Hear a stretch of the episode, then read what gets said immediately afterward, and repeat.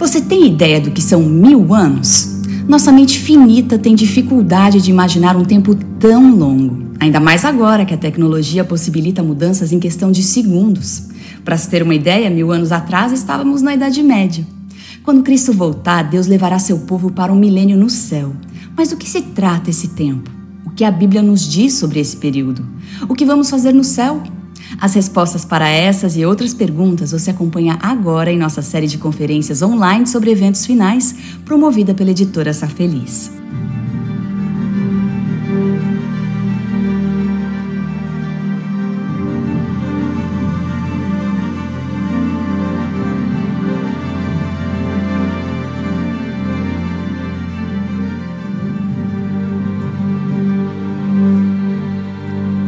Logo depois de sua vinda, Jesus promete mil anos nas moradas celestiais que nos preparou. Este é um intervalo entre a vida como conhecemos aqui no planeta Terra hoje e a vida eterna que teremos na nova Terra. Mas por que esse período? Está conosco Eckhart Miller, doutor em teologia e diretor associado no Instituto Bíblico de Pesquisas. E nós vamos conversar um pouquinho para esclarecer este tema. Dr. Miller, muito obrigada por estar conosco. E a primeira pergunta é: o que é o milênio? Uma palavra que se tornou muito popular aí no começo dos anos 2000, um pouquinho antes do ano 2000. É, é uma palavra que hoje está no nosso vocabulário, mas ela é associada com outras coisas. Às vezes as pessoas não pensam na Bíblia. Então, eu gostaria que você explicasse um pouquinho o que é o milênio. Bem, na verdade, a palavra milênio não aparece nas Escrituras. Ela vem do latim, mille anos, que significa mille, mil e anos, anos. É basicamente um termo teológico. Não é um termo bíblico, mas esse termo coincide precisamente com o que temos na Bíblia. Na Bíblia você tem mil anos, e essa é a tradução do latim. Bem, a Bíblia não foi escrita em latim. O Novo Testamento não foi escrito em latim. Sendo assim, não é uma palavra bíblica. Ela não aparece. A palavra milênio não aparece em nenhum outro lugar da Bíblia diretamente. Assim, temos algumas pistas, mas o único texto que realmente temos, e o maior, está em Apocalipse 20. Antes de chegarmos lá, há outra palavra, e talvez tenhamos que retornar a isso. Em grego, a palavra é chilioi, ou chilioiete, que significa mil anos, e desse termo surgiu um movimento. Houve o movimento do milenismo e houve o movimento do chilismo. Isso foi um modelo radical na história da igreja. As pessoas se tornaram extremamente, você sabe, insanas, eu diria. Você sabe, então essa também foi uma luta dos pais da igreja e de outros. Assim, o milênio caiu em descrédito com o passar do tempo. Voltando a essa questão sobre o milênio, bem, se você conversar com alguém, com uma pessoa comum nas ruas de uma cidade, essas pessoas talvez não pensem sobre o milênio nas escrituras, porque tornou-se comum dizer que se temos períodos de mil anos, certo? Dessa forma, vivemos agora no terceiro milênio depois de Jesus. E assim você escuta esse termo com frequência. Eu fiz uma pesquisa na internet e encontrei empresas com milênio no nome. Por exemplo, Millennium Physician Group, Millennium Marketing Solutions, Millennium Clothing, Millennium Mighty School, Millennium High School e assim por diante. Bem, não acredito que eles se referiam ao milênio bíblico. Eles só usam o nome milênio como um período de mil anos. Isso mudou de 1999 para 2000. Desde então, estamos em um novo milênio. Mas há também esse uso religioso. Porque você deve saber também que existem filmes que abordam o milênio ou até são chamados de milênio. E o que você, eu, na verdade, não assisti, eu apenas li algumas descrições desses filmes. Então, normalmente, eles falam sobre eventos violentos em que a humanidade é ameaçada muitas vezes com seres extraterrestres aparecendo. E daí a Terra precisa ser resgatada e acontecem todos os tipos de desastre por todos os lados. Aqui temos os movimentos que falam completamente o oposto. Isto é, de um período de paz e prosperidade. E podemos abordar sobre isso em algum momento. Bem, em Apocalipse você tem um milênio, então temos que olhar para isso um pouco mais de perto. E o que a Bíblia diz especificamente sobre o milênio? Como eu disse, o único lugar em que você encontra isso de maneira explícita é em Apocalipse 20. E o que temos em Apocalipse 20? Bem, depende de como você entende isso e de como você entende o contexto no qual é dado. Sendo assim, há muitas interpretações diferentes. E nós, adventistas, estamos sozinhos naquilo em que acreditamos. O que há no texto em si é que há um tempo antes do milênio, no começo do milênio, eu diria. Durante esse tempo, Satanás será colocado em algum tipo de compartimento em algum lugar da terra. Ele estará na terra completamente no silêncio, ou seja, não haverá ninguém, de acordo com a nossa compreensão, ninguém mais estará vivo. O texto não diz isso de maneira direta. Você precisa tirar de outros lugares nas Escrituras. Mas o texto diz que Satanás está preso. Satanás está preso por mil anos com uma corrente. Bem, o livro do Apocalipse é simbólico na maior parte. E isso já é indicado logo no primeiro verso do livro do Apocalipse, que ele é um livro simbólico. Bem, há alguns textos que não são simbólicos, mas esse, sem dúvida, é simbólico. Sendo assim, Satanás não estará preso a uma corrente literal na Terra por mil anos. Há uma corrente, e isso ocorre no início do milênio. Também diz que há a primeira ressurreição no começo do milênio, e então temos o período durante o milênio. Se você olhar em Apocalipse 20, os primeiros seis versos lidam com o tempo no começo do milênio e durante o milênio. Do verso 7 em diante, trata apenas depois do milênio. Sendo assim, devemos ter isso em mente. Então temos o início, Satanás é preso, e então temos o período durante o milênio. E então é dito que os salvos, aqueles que não adoraram a besta e a sua imagem, estão com Cristo e ocorre um julgamento no qual eles participam. Isso acontece no céu. E então eles serão sacerdotes e reis, e reinarão com Jesus por mil anos. Então é aqui que o verso 6 termina. Então ele nos diz aproximadamente o que está acontecendo aqui. Talvez eu devesse brevemente, nesse momento, se você me permite, mencionar que os versos 4 até o 6 podem ser um pouco confusos, e você precisa ter em mente que a estrutura dos versos não é original. Nos manuscritos originais, não temos capítulo e nem versículos. Em outras palavras, os capítulos isso é importante porque você pode facilmente encontrar uma passagem. Se não tivesse capítulo e versículo, como encontraríamos as diferentes passagens? Teríamos um manuscrito inteiro, um livro bíblico inteiro, talvez um rolo. Seria difícil. Então é útil, mas a divisão não foi feita da melhor forma.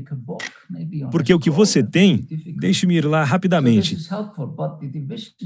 É dito assim no verso 4: então foram colocados tronos e o julgamento começou a acontecer e essas pessoas viveram com Jesus por mil anos.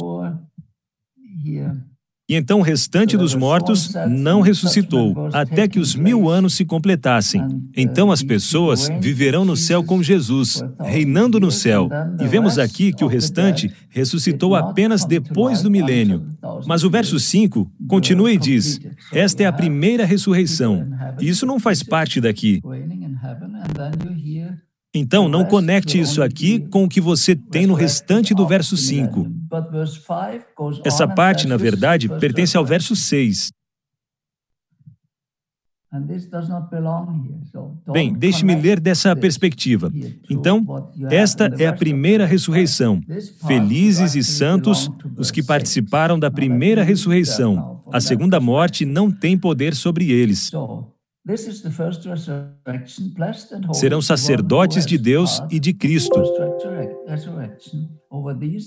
e reinarão com ele durante mil anos. Bem, então você precisa dividir isso em sua mente. Você tem que dividir o verso 5 em duas metades. Então, o que acontece no verso 4? João descreve o que está acontecendo com os santos no céu. Então, eles estão lá para terem o um julgamento. E do verso 5, na segunda parte, e no verso 6, ele fala sobre o assunto novamente. Eles estavam no céu porque participaram da primeira ressurreição. Mas no meio, ele de repente pula, assim como nós fazemos também algumas vezes, nós dizemos a propósito e então mudamos para um assunto diferente e depois voltamos. Isso acontece aqui também. Então, esse é um detalhe que você precisa ter em mente. Certo, então, essa primeira parte do verso 7 em diante, temos o tempo depois do milênio. E isso é muito claro. É dito aqui no verso 7: quando terminarem os mil anos, Satanás será solto da sua prisão. Certo, estamos agora na conclusão. Novamente, se você ler o texto, você pode se sentir um pouco confuso. E por que isso acontece? Porque você tem uma descrição do que Satanás faz depois que é solto. Então, depois da prisão, ele reúne pessoas para atacar a Nova Jerusalém, para batalhar, guerrear contra ela e derrotar a Nova Jerusalém, que supostamente veio do céu. Não é mencionado no capítulo 20, apenas no capítulo 21. Então, aqui está a Nova Jerusalém. Aqui está Satanás, e ele recruta um exército, e eles atacam a cidade. E quando eles a atacam, fogo cai do céu e os consome. Então, no verso 10, temos o lago de fogo. Então, o diabo que os enganava foi lançado no lago de fogo. Mas no fim de Apocalipse 20, temos novamente o lago de fogo.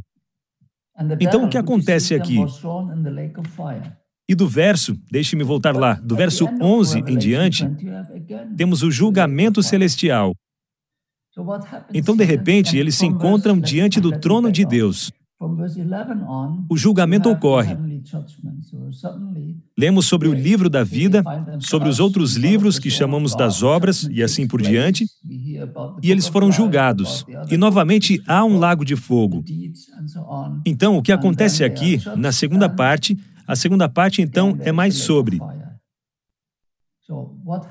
então, Apocalipse há duas partes que são mais ou menos paralelas, cronologicamente paralelas, mas você tem que cruzá-las para obter a informação completa, ok? Isso é importante. Então, não ouvimos, por exemplo, na primeira parte que as pessoas ressuscitaram. A segunda parte, no entanto, diz que elas ressuscitaram. Então, ok.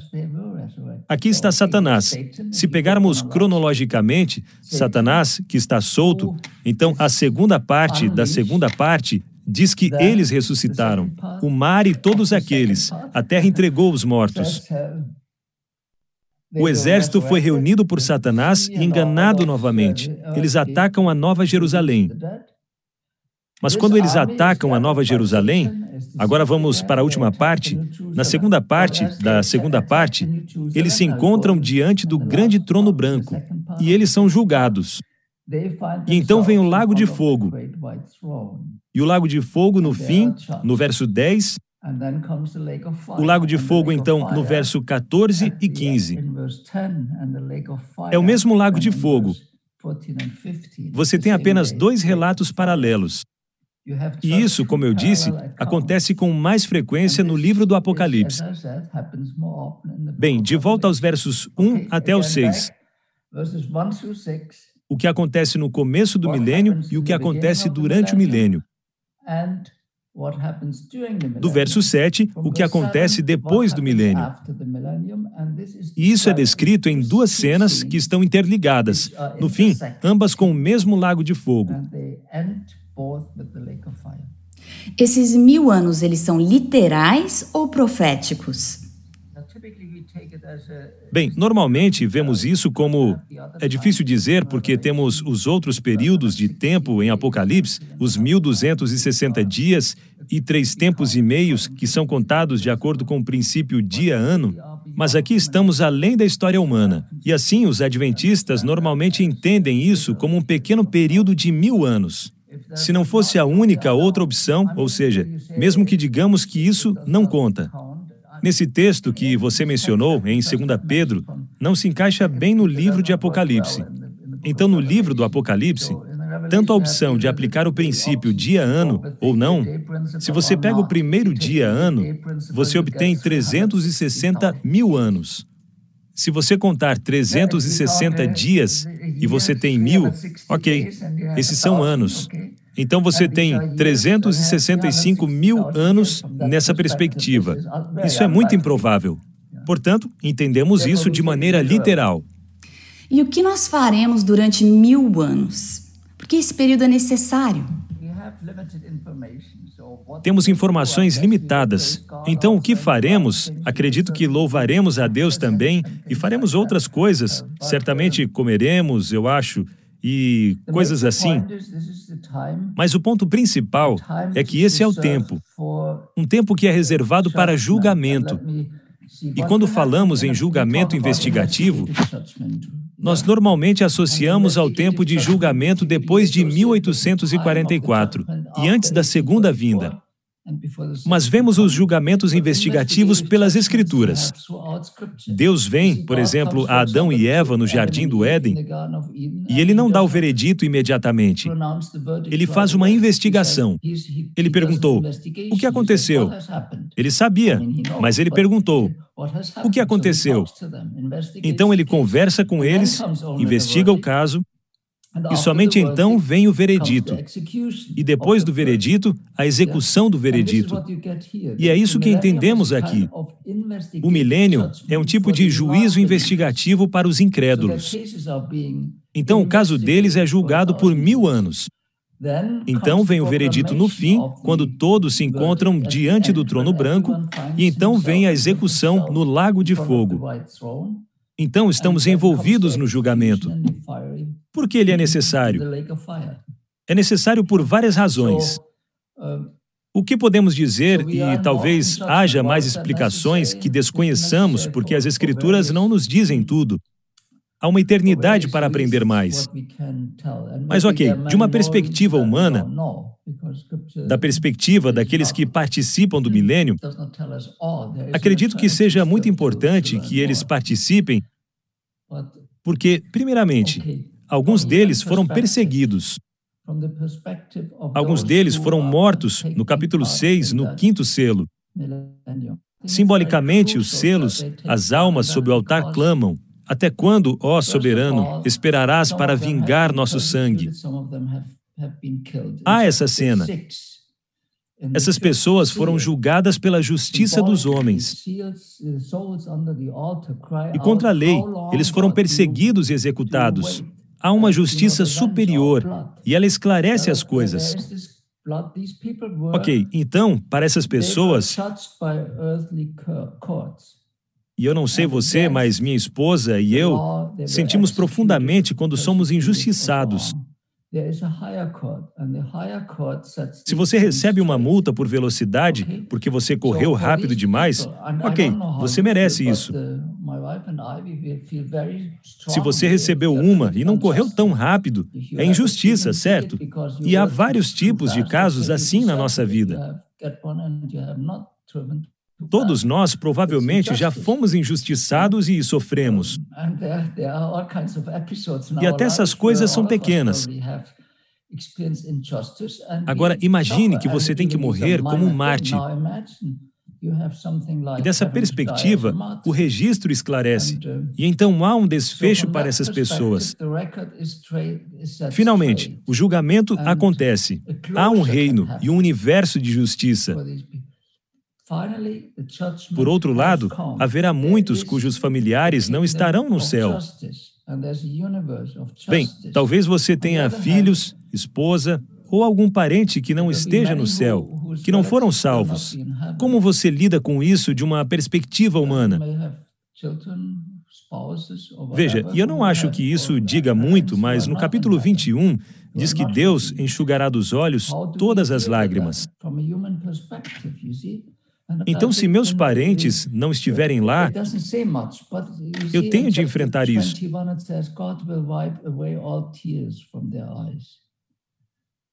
E eu, por meio do julgamento, eu finalmente direi: querido Deus, não havia jeito de salvá-los. Minha esposa, meus filhos, não havia jeito. O Senhor fez o que pôde. Jesus morreu por eles e por todos nós. E o Espírito Santo estava trabalhando neles. E as pessoas foram enviadas a eles. E eles tiveram todos os tipos de experiências. Mas no final eles decidiram não aceitar. Será doloroso para os salvos. E essa dor será tratada no milênio.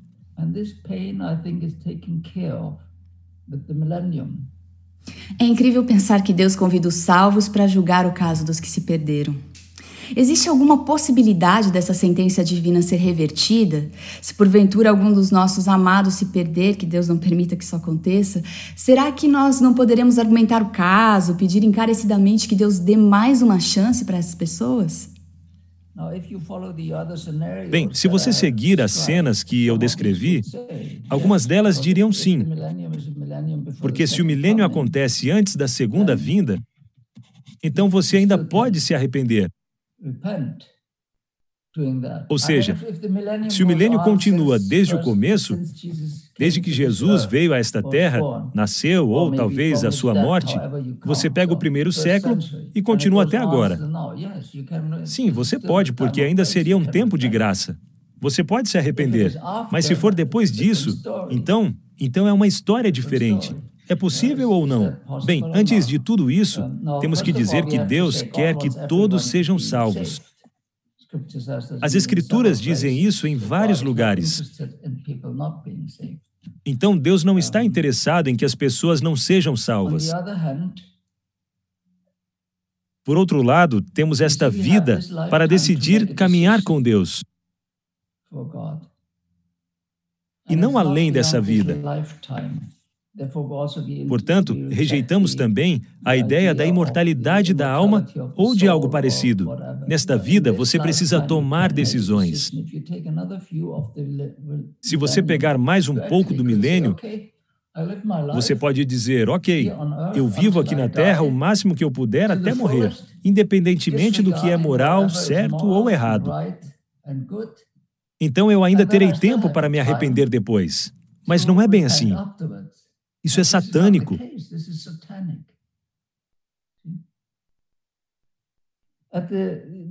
A decisão é feita, na verdade, ela já está feita basicamente na segunda vinda de Jesus.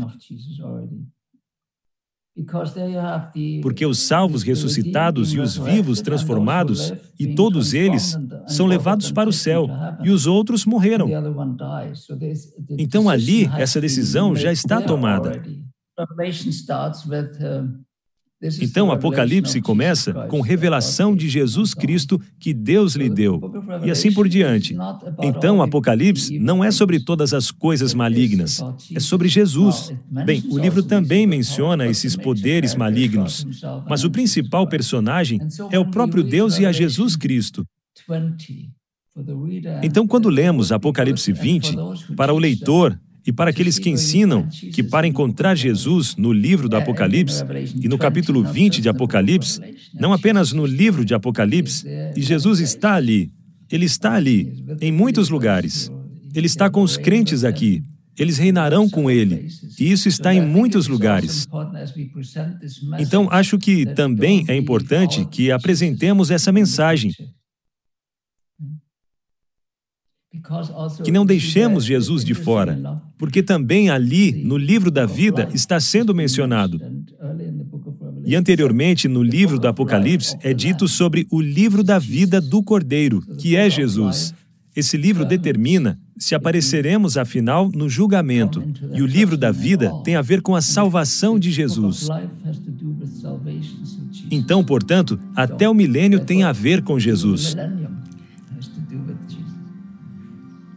Dr. Miller, muito obrigada por esclarecer esse assunto. As informações que você passou certamente foram muito importantes. Eu agradeço a você também que nos assiste por nos acompanhar a cada seminário. Até a próxima!